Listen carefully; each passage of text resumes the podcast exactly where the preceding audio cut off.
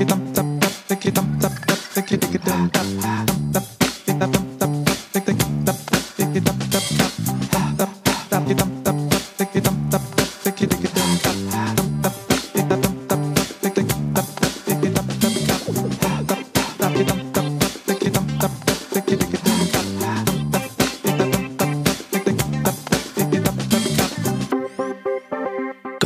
à des recruteurs aujourd'hui, certains avouent perdre un peu pied face aux exigences de la nouvelle génération.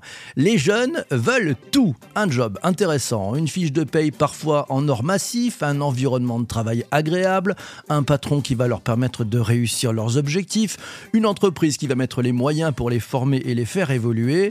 J'ai oublié quelque chose? Hmm, J'ai probablement oublié pas mal de choses. Ah oui, oui, oui, gare aussi à l'entreprise qui ne tiendrait pas ses promesses. Oui, la nouvelle génération n'hésite pas à partir du jour au lendemain si elle estime qu'elle est en train de perdre son temps.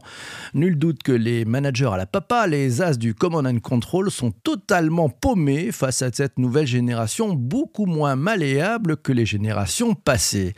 Et les jeunes ingénieurs qui rentrent aujourd'hui dans le monde du travail, qu'attendent-ils vraiment de leur patron, de leurs collègues, de leur entreprise tout entière et qu'ont-ils vraiment envie de faire au quotidien? Pour en savoir plus, et en avoir le cœur net, j'ai invité Philippe Devos, le directeur général de EPITA, la première école d'ingénieurs spécialisée en computer science à Paris. Bonjour Philippe. Bonjour PPC. Ça fait plaisir de te retrouver ce matin, c'est bien.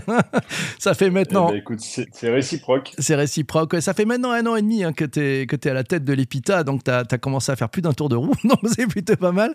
Je vais te poser la première question, avant de prendre les, questions de, de, celles et ceux qui sont avec nous en direct sur LinkedIn. J'aimerais bien savoir ce qui se passe dans la tête des jeunes ingénieurs vis-à-vis des entreprises. Quels sont les, les deux, trois points qui te viennent tout de suite en tête? Moi, ce qui me vient tout de suite en tête, c'est la recherche du sens. Euh, et au cas, d'espèce euh, des étudiants qui sont à, l'EPITA, euh, la recherche de l'inédit, de la difficulté. Euh, dit, autrement, tu ne réveilles l'intérêt d'un de nos étudiants et d'un de nos futurs ingénieurs que si tu lui poses deux questions. la première, c'est un, est-ce que tu t'en sens capable? Autrement dit, est-ce que c'est suffisamment difficile pour toi? Et deux, est-ce que tu en as envie? Tant que la réponse à l'une de ces questions n'est pas un oui franc et massif, euh, les choses vont pas. Il n'y a, pas de lumière qui va s'allumer dans le cortex de, nos étudiants. Donc c'est vraiment le sens et le sens de ce qu'il y a à faire. Quel conseil tu donnerais à, des managers qui nous écoutent là euh, pour qu'ils arrivent à allumer la lumière? Eh ben, c'est précisément très vite euh, de leur poser ces deux questions. Alors, soit de manière directe, ce qui peut être un peu cash, euh, soit de manière indirecte, quand ils viennent présenter euh, leur entreprise à l'école à l'occasion des forums, par exemple. Là, notre forum s'est tenu le 7 octobre dernier avec près de 85 entreprises qui étaient présentes. C'était très frappant. Il y en a deux qui avaient beaucoup, beaucoup moins de monde sur leur stand. Pourquoi? Parce qu'elles avaient le kakémono standard que leur avait passé la direction des ressources humaines, qui au fond euh, donnait quelques chiffres clés de l'entreprise, mais qui signifiaient, pour vue d'un étudiant, moi, mon nombril et ma satisfaction, et qui ne posait pas les sujets à craquer, les sujets difficiles qui peuvent intéresser les épithéens. Euh, réciproquement, il y avait des petites entreprises euh, de cybersécurité qui véhiculaient comme message sur leur stand voilà le sujet auquel je me suis attaqué, c'est super difficile, rejoignez-nous pour nous aider à le craquer. Et là, ils avaient du monde. Donc il faut partir en tout cas avec. Je, suis conscient que c'est pas forcément le cas de toutes les écoles d'ingénieurs, euh, notamment celles qui sont plus généralistes. On, est généraliste dans un certain sens, mais on est généraliste d'un sujet immensément vaste qui nécessite encore une fois euh, des compétences et un engagement pointu. Donc, euh, arrivez avec votre problème et vous allez voir, euh, vous allez susciter l'envie d'apporter des solutions. Donc là, on voit bien le challenge, il faut le définir, c'est-à-dire l'envie de, se dépasser, de, de, finalement de craquer, comme tu l'as dit tout à l'heure, une difficulté d'arriver avec une solution. Alors ça, c'est un élément, c'est constitutif autour. L'entreprise, elle doit se présenter comment? Donc on a vu l'erreur du kakémono et du truc sans odeur et sans saveur, ça on oublie. Elle doit se présenter comment l'entreprise? Bah, C'est pareil, moi j'ai parler au cas d'espèce euh, de l'EPITA, mais je pense que c'est pour le coup semblable dans, dans un très grand nombre d'autres écoles. Euh, une des caractéristiques euh, de, la, de la génération qui, qui vient et qui est là d'ailleurs, c'est qu'ils ont un, détecteur à bullshit d'une sensibilité extrême. ils sentent avant tout le monde que vous êtes en train d'essayer de les pipoter, que vous êtes en train d'essayer de leur vendre une représentation de vous-même et non pas la réalité. Euh, et du coup, ils sont très très sensibles à ça. Et encore une fois, Euh, moi, je l'ai vu euh, à l'occasion de... Et ils votent avec leurs pieds, c'est-à-dire que vous intervenez en conférence euh, dans le grand amphi et vous commencez à dérouler un discours convenu, ils vont se lever et partir. C'est implacable. Je suis désolé, ils sont pas très très polis. Ils sont un peu impertinents parfois. ils peuvent se le permettre parce qu'ils sont excellents et très agiles, mais c'est pas du mépris. C'est juste le fait que ça accroche pas parce qu'ils ont détecté que vous étiez en train de parler de vous et non pas de leur parler à eux. Euh, et donc le, le seul conseil, c'est arriver avec un, arriver euh, vous-même euh, en expliquant, euh, en expliquant ce que vous faites et ce dont vous avez besoin. Pour ce qui est de l'insertion dans l'entreprise, ça on pourra y revenir, mais on a tout un dispositif qui leur permet de savoir à quoi s'attendre. mais ça, on en reparlera si tu le souhaites on a compris, hein, parlez-moi de moi, il n'y a que ça qui m'intéresse, en vrai, et, et, de ce que l'on va faire ensemble, de nous, parlez, parlez-moi de nous, en fait, c'est ça le, le maître mot. Hein. Non, je, oui, non, je vais, je vais corriger un tout petit peu, si ah, je peux me permettre. Vas-y, vas je t'en prie. C'est parler, enfin, c'est vu de, vu, vu de oui, c'est parlez-moi de ce que vous faites et parlez-moi des choses difficiles que vous faites. Encore une fois, si, si c'est pas inédit, si c'est répétitif euh, et si c'est pas un peu, euh, un peu euh, jugé difficile, euh, ça va pas. Le, message tout simple, c'est venez craquer avec moi ce problème que j'ai pas résolu et pour lequel j'ai besoin de vous ou j'ai besoin de compétences, euh, de compétences euh, pointues. Quoi. C'est, c'est mmh. vraiment, ça part du fond, ça part du sujet. Bah, ça part de ce qu'il faut faire. Un discours vérité aussi. On a des problèmes, on a besoin de les régler. Et, pas on est tout beau, tout frais, machin, etc. Donc ça, je comprends. Mm. Euh, quand ils arrivent dans l'entreprise, c'est-à-dire que comment les, les autres, peut-être ceux qui sont plus expérimentés, qui ne sont pas de cette nouvelle génération d'ingénieurs, comment, comment ils les perçoivent? Ils les trouvent euh, un peu arrogants, un peu spéciaux, en disant merde, on n'arrive pas à bosser avec eux. Qu'est-ce que tu, tu ressens, toi? Qu'est-ce que tu leur dis à tes ingénieurs pour qu'ils s'intègrent bien? Un, je leur dis pas grand-chose parce que je ne suis que le directeur. Euh, deux, appelez-nous le euh, directeur. non, mais bon, ça c'est, elle est facile, mais mais il y a, y a, une part de vrai. Deux, c'est pas tellement eux qui me disent, c'est les entreprises qui me rappellent. Euh, et en fait, les entreprises, elles me rappellent bien avant euh, l'intégration des ingénieurs dans le monde du travail, puisque euh, l'école est très en prise avec le monde des entreprises et ce très tôt. Il y a un premier, un premier stage de découverte de l'entreprise qui est proposé dès le cycle préparatoire. Et puis pendant le cycle ingénieur, ils ont, ils ont deux stages. Ils ont un stage en fin de première année, euh, cette fameuse année d'Inge 1 dans laquelle ils vont faire la piscine et tous ces projets extrêmement exigeants et, rigoureux, dans laquelle ils vont acquérir un niveau incroyable. Et après ça, ils partent en stage pendant 4 à 6 mois en entreprise. Euh, et c'est là qu'il se passe un truc bizarre, c'est que les, les dirigeants d'entreprise me rappellent et me disent Philippe, tu t'es trompé, tu nous as pas envoyé les bons étudiants. Je dis ah bon, ils sont pas bien? Non non, c'est pas ça, tu nous as envoyé les étudiants de dernière année. Je dis non non, je vous garantis, ils sont ils sont en, en bac plus 3. Euh, pourquoi tu me dis ça? Bah, Ils ont le niveau quasiment d'un futur diplômé. Comment t'as fait? Je veux dire encore une fois, moi j'ai rien fait du tout, je ne suis que le directeur, mais c'est vrai qu'ils ont eu un programme très exigeant et qu'ils ont bossé énormément pendant toute l'année. C'est ça qui les a fait monter en compétences de manière incroyable. En fait, la caractéristique, donc c'est ce que les entreprises me disent, et la caractéristique d'un ingénieur EPITA qui arrive dans une entreprise sur un projet, euh, c'est qu'une heure et demie après la remise de son badge, il est opérationnel dans l'équipe. Pourquoi? Parce que il a appris à travailler en projet. Euh, les projets que tu déroules dans la fameuse engin, euh, ces projets mythiques comme 42SH, Spider, etc., sont des projets qui vont faire pour certains à deux, pour certains à quatre, donc ils vont les faire en équipe. Ils savent ce que c'est que bosser en équipe. Et ce qui est intéressant, c'est que bosser en équipe, c'est bosser statistiquement avec des gens qui sont moins forts que toi. Parfois avec des gens qui sont plus forts, mais avec des gens qui sont moins forts que toi. Donc c'est apprendre à composer avec le fait que tout le monde euh, n'a pas la même manière d'aborder un problème, de craquer un problème, etc. Et, donc ils sont déjà d'une certaine manière prêts à se couler dans le moule. Euh, la seule chose qui est attendue de la part de l'entreprise, c'est de, euh, de leur faire confiance, de leur expliquer clairement ce qu'il y a à faire et avec qui ils vont bosser, et ensuite de les laisser entrer dans le sujet parce qu'ils y ont tout seuls. Mhm. Donc l'onboarding, l'onboarding d'un ingénieur EPITA sur un, d'un diplômé de l'EPITA sur un, un, projet suffisamment clair et donc un projet qu'il a choisi ou qu'elle a choisi parce que le, le, défi était clairement posé, l'onboarding se passe en général super bien parce qu'ils ont été formés à ça. Mhm. Donc la, la découverte. Euh, bonne question de Charles. Est-ce que l'alternance peut changer leur regard sur l'entreprise tu, as des cas où il y a des jeunes qui sont rentrés finalement qui ont dit oh là là pas ça pour moi ou au contraire je pensais pas que et c'est top j'ai envie de rester on a effectivement notre propre centre de formation d'alternants. Euh, on pourra revenir sur l'alternance dans un, dans un autre registre ou dans un autre contexte parce que l'alternance c'est un, c'est un monde en soi. Mais euh, oui, pour certains c'est très, pour certains c'est très utile. Ça les, ça les met au contact plutôt euh, de, de l'entreprise. Ça rend leur formation un petit peu plus, un petit peu plus hachée aussi en termes de, continuité. Il y a, j'imagine comme partout ailleurs, mais il y a, il y a quelques miss, quelques mismatchs. Et, notamment pour moi, de mon point de vue, euh, par le fait que euh, en alternance, souvent les, profils à qui on propose l'alternance euh, sont encore assez euh, assez jeunes et, et, on, et, du coup quand, quand tu les plonges la moitié du temps en entreprise très tôt, euh, certes, à la fin, ils vont acquérir les codes de l'entreprise, mais ils les ont pas forcément au début.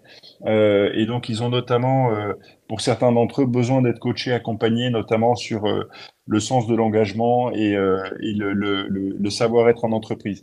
et donc, c'est un, un, un, de nos gros défis pédagogiques. Je pense que c'est le cas dans, dans, toutes les écoles, mais c'est lié encore une fois à, à l'état d'esprit de, de cette génération qui, en plus, dont il faut jamais oublier, euh, que c'est une génération qui en a pris plein la figure, euh, avec d'une part la crise sanitaire euh, et d'autre part la, la, réforme du bac, qui ont été deux profondes perturbations dont on commence à peine à comprendre les conséquences, y compris sur le plan d'intégration dans les entreprises. Allez, tiens, euh, question de Jean-Emmanuel, il te dit, les, les jeunes ingénieurs, est-ce qu'ils reviennent te dire, à toi, monsieur le directeur, bon, ben ça, on n'était pas prêt, euh, monsieur le directeur alors pas encore, euh, pas encore parce que euh, pour l'instant la seule, euh, la seule première, enfin, c'est, l'EPITA est une école euh, en cinq ans comme la plus, enfin comme toutes les écoles à prépa intégrée qui commence à devenir le modèle euh, prépondérant aujourd'hui dans les écoles d'ingénieurs hein, quand on compare aux prépa généralistes.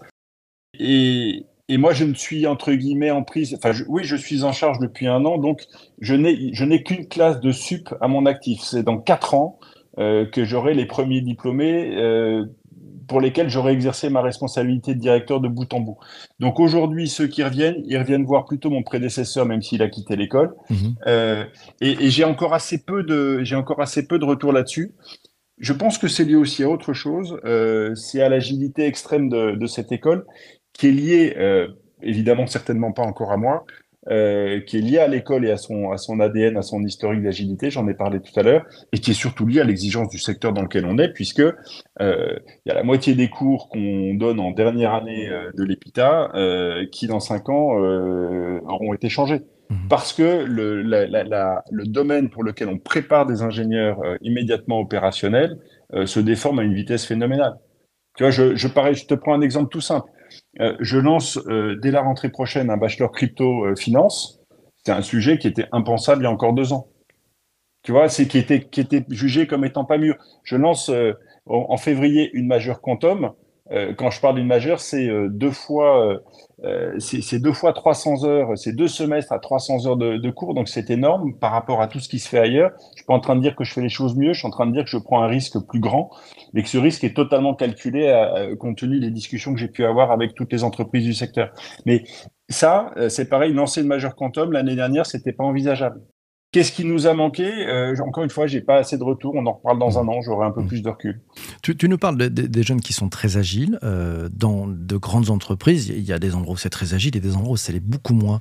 C comment ils vivent ça? Euh, ils, ils, fuient ou ils arrivent à, à se loger par l'agilité dans des entreprises qui sont peut-être un petit peu moins habituées à, à ces méthodes de travail en agile?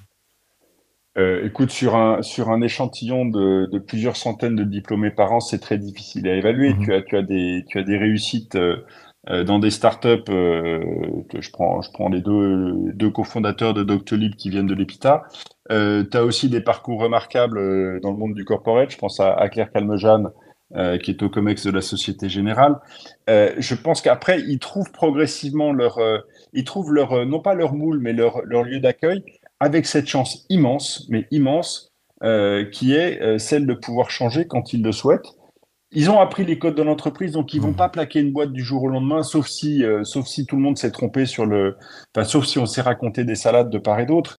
Ils vont pas plaquer une boîte du jour au lendemain. En revanche, ils ont cette autonomie de décision parce qu'ils comprennent en profondeur les sujets sur lesquels ils travaillent et ils ont appris à faire par eux-mêmes, y compris à, à faire les morceaux dont ils ont besoin. Donc, ils sont pas du tout esclaves euh, d'une plateforme ou d'une autre euh, dont ils seraient les simples paramétreurs.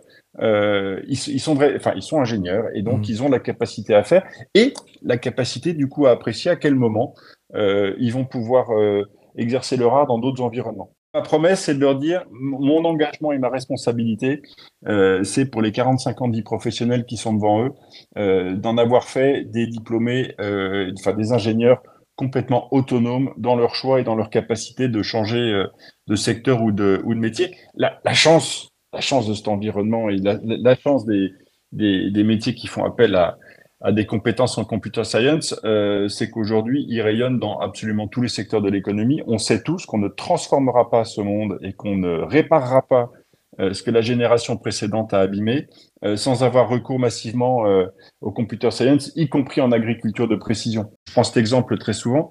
Euh, on ne nourrira toute la, on pourra pas nourrir toute la planète si on fait pas appel euh, à de l'IA, à des ressources, euh, à des ressources en robotique, à des, à de l'observation, de l'imagerie, etc. Et donc il faut des computer science, y compris dans ces domaines. Donc ils peuvent aller partout. Ils peuvent aller partout, ils sont tout terrain, c'est magnifique, c'est bien, puis on a besoin d'eux. Euh, tiens, allez, dernière question, enfin avant-dernière question, allez, euh, certains étudiants montrent-ils dès le début un intérêt fort pour l'entrepreneuriat? C'est Vanessa qui pose la question. Quel est le pourcentage de, de, des jeunes ingénieurs qui sortent leur diplôme en main et qui se lancent eux-mêmes dans l'entrepreneuriat? C'est une très très bonne question. Euh, réponse qualitative, euh, pas assez. Mmh. Euh, explication, euh, une école de passionnés et une école extrêmement extrêmement verticale au sens de l'approfondissement des sujets qu'elle couvre.